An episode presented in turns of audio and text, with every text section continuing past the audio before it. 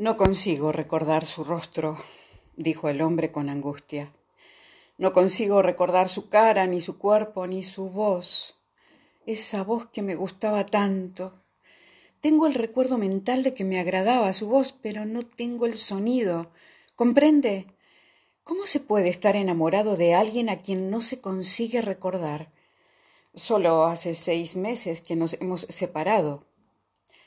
El psicólogo hizo una breve anotación en su blog que pasó inadvertida para el hombre que no recordaba. Igor Caruso, famoso psicoanalista de los años 70, había escrito un ensayo muy lúcido y desgarrador sobre la separación de los amantes. Había observado que los amantes separados no consiguen recordar el rostro de la persona amada. Cuando quiero recordarla tengo que mirar su fotografía, agregó el paciente. ¿Cliente? ¿Por qué no decir claramente cliente? ¿Qué compra el cliente de un psicólogo? Compra tiempo, compra atención, contención, compra escucha, compra una oreja tolerante y compasiva que lo va a oír como una madre abnegada, a la edad en que las madres escasean o necesitan ser escuchadas por otros, no por sus hijos. ¿Contempla a menudo su fotografía? preguntó el psicólogo con aparente indiferencia. Le hice cientos. Ella de pie, ella acostada, ella de un lado de la cama, del otro, riendo, desnuda, vestida, en la calle, en la bañera, acariciando a un niño o a un gato, Fotografié sus senos, el vello de su pubis, sus axilas, su cuello, su nuca y sus piernas, contestó el cliente repentinamente regocijado. Parecía haber conseguido ahuyentar la angustia. Esas fotos son mi tesoro, mi museo privado. ¿Ha observado cómo ha cambiado el mundo desde que podemos hacer fotografías de cada instante con el móvil? le preguntó. El psicólogo pensó en Javier. ¿Dónde estaba Javier? Tenía 17 años, todavía iba al instituto, pero detestaba estudiar. Quería que él le enseñara, le parecía más divertido que ir al instituto y lo hacía sentirse privilegiado. Diecisiete años, una mala edad para estudiar, una mala edad para cualquier cosa que no fuera exclusivamente fornicar la testosterona a tope, las hormonas bulliciosas hirviendo en el cuerpo, el cuerpo brillante y lustroso de sudor. Cómo amaba ese cuerpo, revolcándose con otros cuerpos también brillantes de sudor en un campo de deportes, verde por la hierba. El sudor alimentaba esos campos el sudor de los jóvenes de 17, de 18 años, obligados a estudiar por una supremacía perversa de la cultura sobre el instinto. Y él, 43 años, amando un cuerpo mucho más joven que el suyo, más perfecto, más hermoso, como solo se puede amar lo que se ha perdido.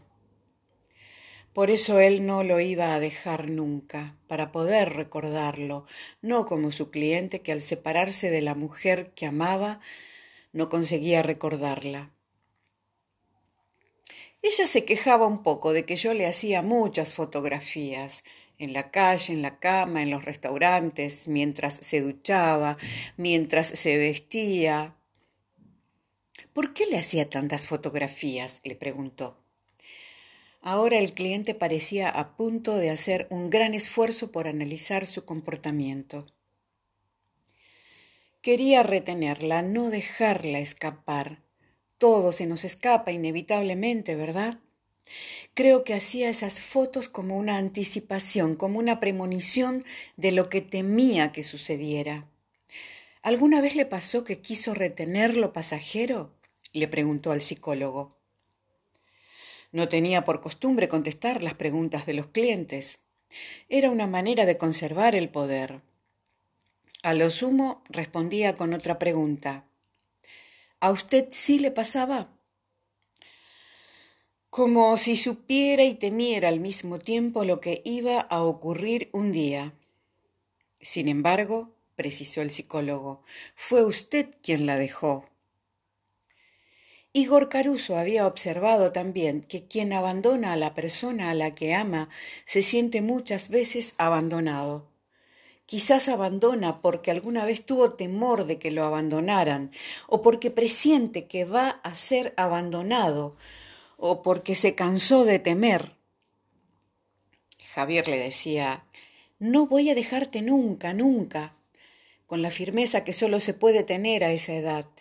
Y él sonreía con una tristeza imperceptible para el muchacho. Tú estudia y ya veremos, le contestaba, asumiendo por un momento un rol de padre que no le gustaba, que no le sentaba bien, pero que parecía ser fruto de la diferencia de edad. El chico tenía su propio padre, no necesitaba otro, y quería contárselo al verdadero padre. Parecía ansioso por desafiarlo y decirle Estoy enamorado de un psicólogo de cuarenta y tres años, un poco calvo, inteligente, culto, y con el que follo todos los días tres veces por día, como debieran hacer todos los adolescentes de esa edad, cuando tienen las hormonas a tope, excitadas, y si cierran los ojos, las hormonas en círculos rojos solo representan volcanes a punto de estallar. En cambio, los encierran en institutos como zoos, donde se inquietan, se manosean, escupen a sus profesores. No les interesa ni la matemática ni la historia, sino satisfacer los deseos imperiosos del cuerpo, que es otra sabiduría, como la de los leones y los tigres. Él no iba a poder seguir el ritmo sexual del muchacho mucho tiempo más, pero no quería rendirse tan pronto, como se rinde el macho alfa de la manada ante el joven macho que quiere ocupar su lugar. Iba a combatir un poco más. ¿Dónde estaba Javier que todavía no lo había llamado al móvil? Inexplicablemente para él, Javier se aburría con los jóvenes de su edad se aburría con otros cuerpos de 17 o de 18 años. Solo hablan de fútbol y de chicas, de cerveza y de música enlatada, le había dicho con evidente desprecio. En cambio, ellos hablaban de otras cosas y hacían otras cosas. Miraban películas antiguas en blanco y negro, con una avidez que solo podían hacer de una extremada codicia. Javier quería saberlo todo y no por cuenta propia. Le gustaba más que él se lo explicara. ¿Quién era James Stewart? ¿Cuántas películas había hecho Roberto Rossellini? ¿Por qué se produjo la expulsión de los judíos en España? ¿Cómo se reproducían las libélulas? ¿Qué registro vocal tenía Ella Fitzgerald?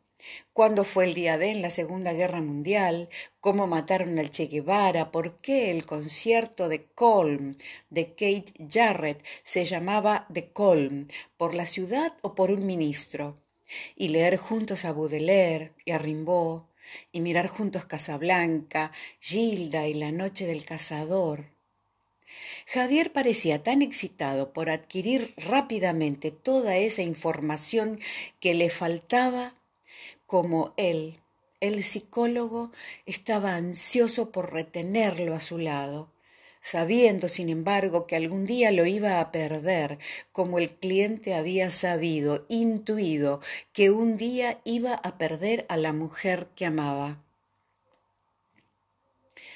Me pidió que le devolviera las fotografías, dijo, pero yo no lo voy a hacer, de ninguna manera. Yo las hice, son mías. Parecía complacida cuando se las hacía. ¿Siempre? preguntó el psicólogo. No. A veces protestaba un poco, pero era un juego, un coqueteo.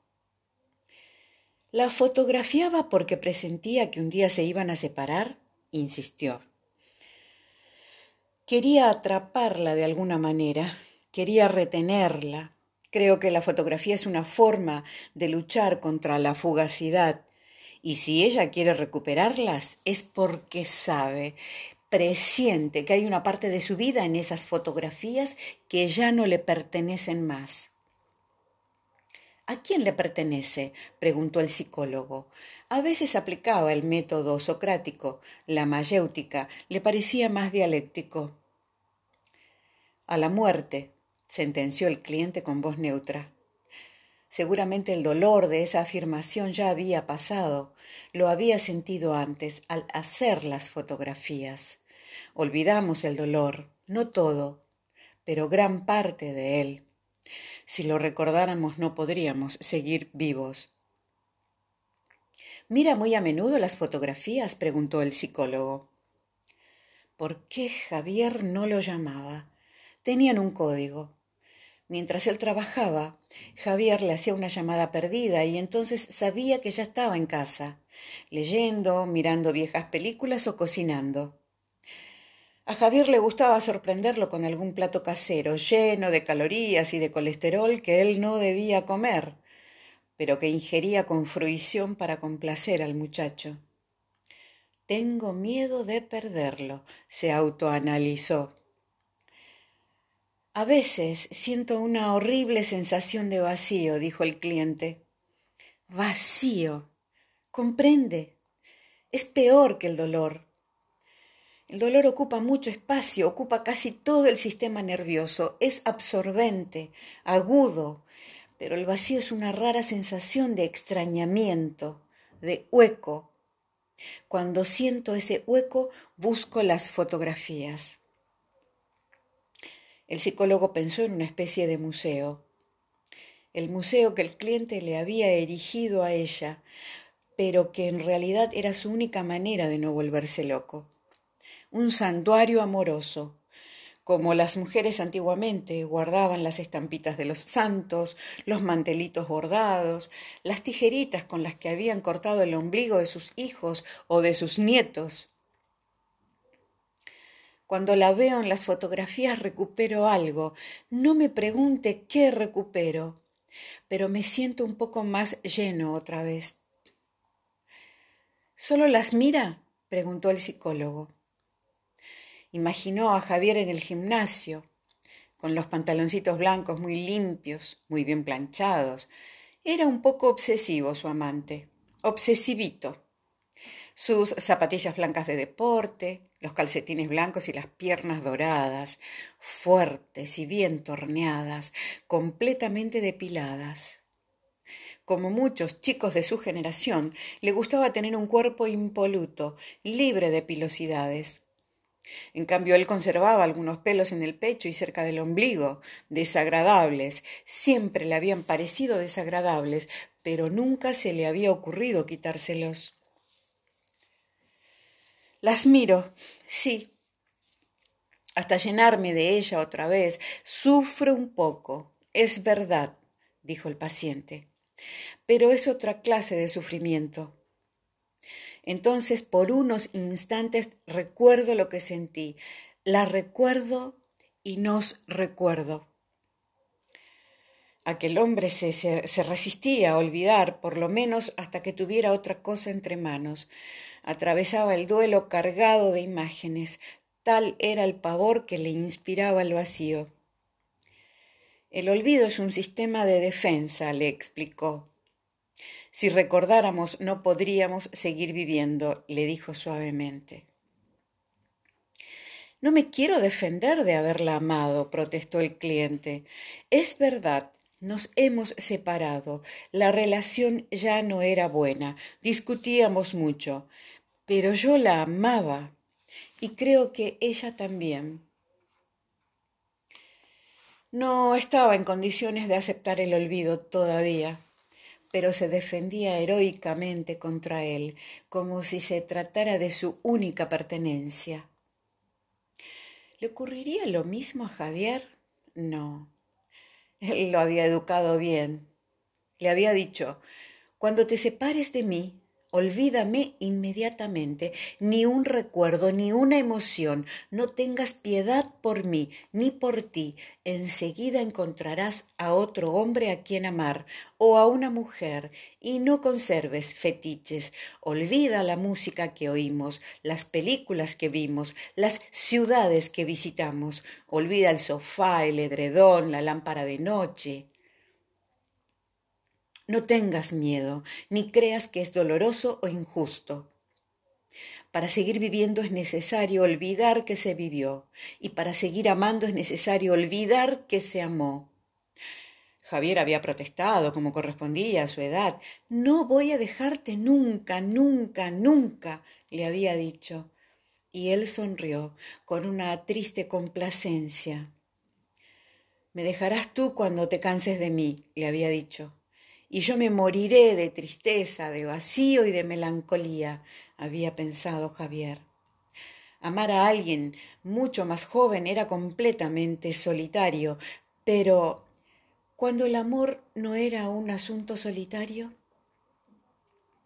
Sé, dijo el paciente, que un día cualquiera miraré esas fotos de otra manera. ¿La reconoceré en las fotos? ¿O me ocurrirá como ahora que no consigo recordar su rostro si no contemplo las fotografías? Me he separado de otras mujeres, entiéndame. A veces en alguna fiesta o en algún bar alguna mujer se me acerca, me saluda con familiaridad y yo me pregunto, ¿hemos hecho el amor? Pero con ella ha sido diferente. Es la única mujer a la que he amado en la vida. ¿Entiende lo que quiero decir?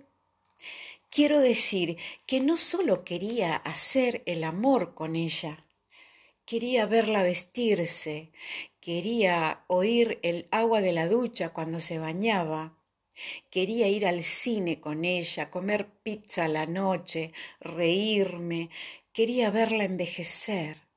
Cuando le salía una arruga, ella se asustaba, protestaba, rechazaba la arruga. En cambio yo sentía una corriente de amor. Amaba esa arruga. Me gustaba verla. El psicólogo pensó que el cliente usaba las sesiones para evocarla. Posiblemente no tenía amigos con quienes hablar de ella. La vida moderna era muy dinámica, muy activa, muy veloz. No había tiempo para evocar nada, todo se consumía rápidamente.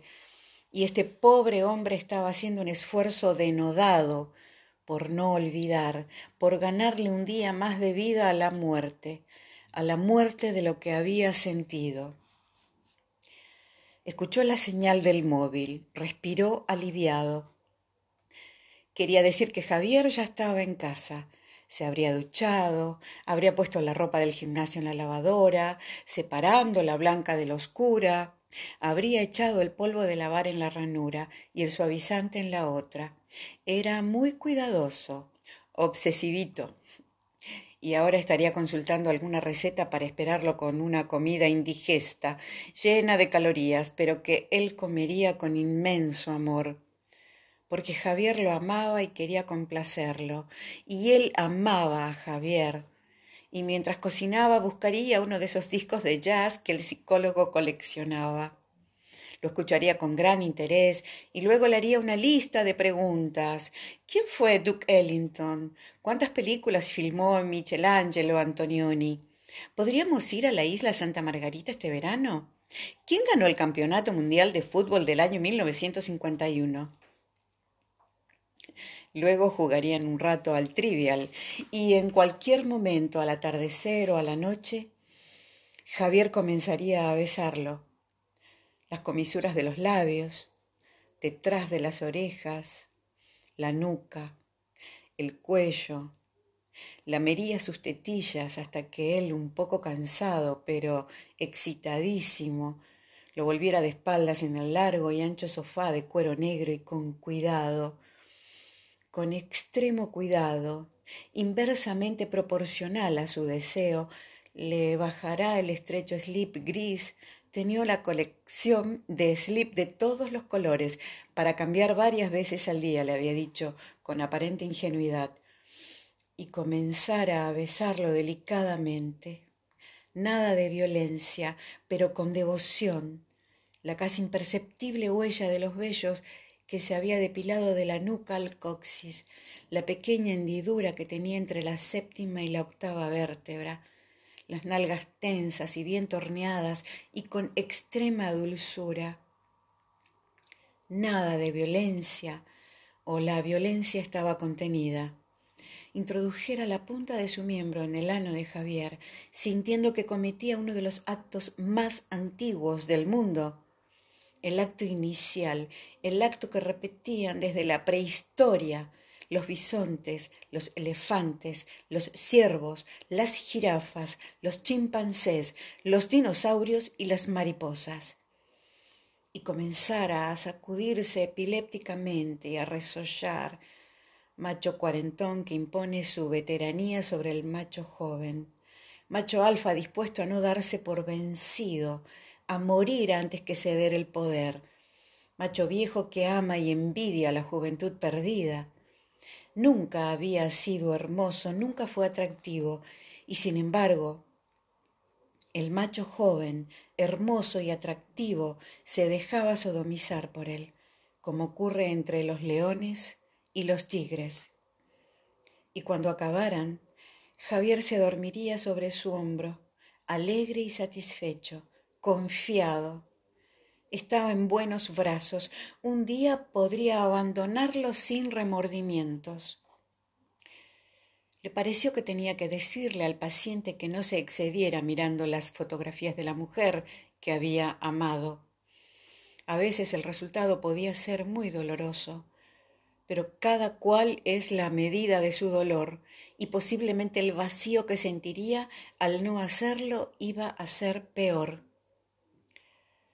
Lo veo la semana próxima, le dijo, y dio la sesión por finalizada.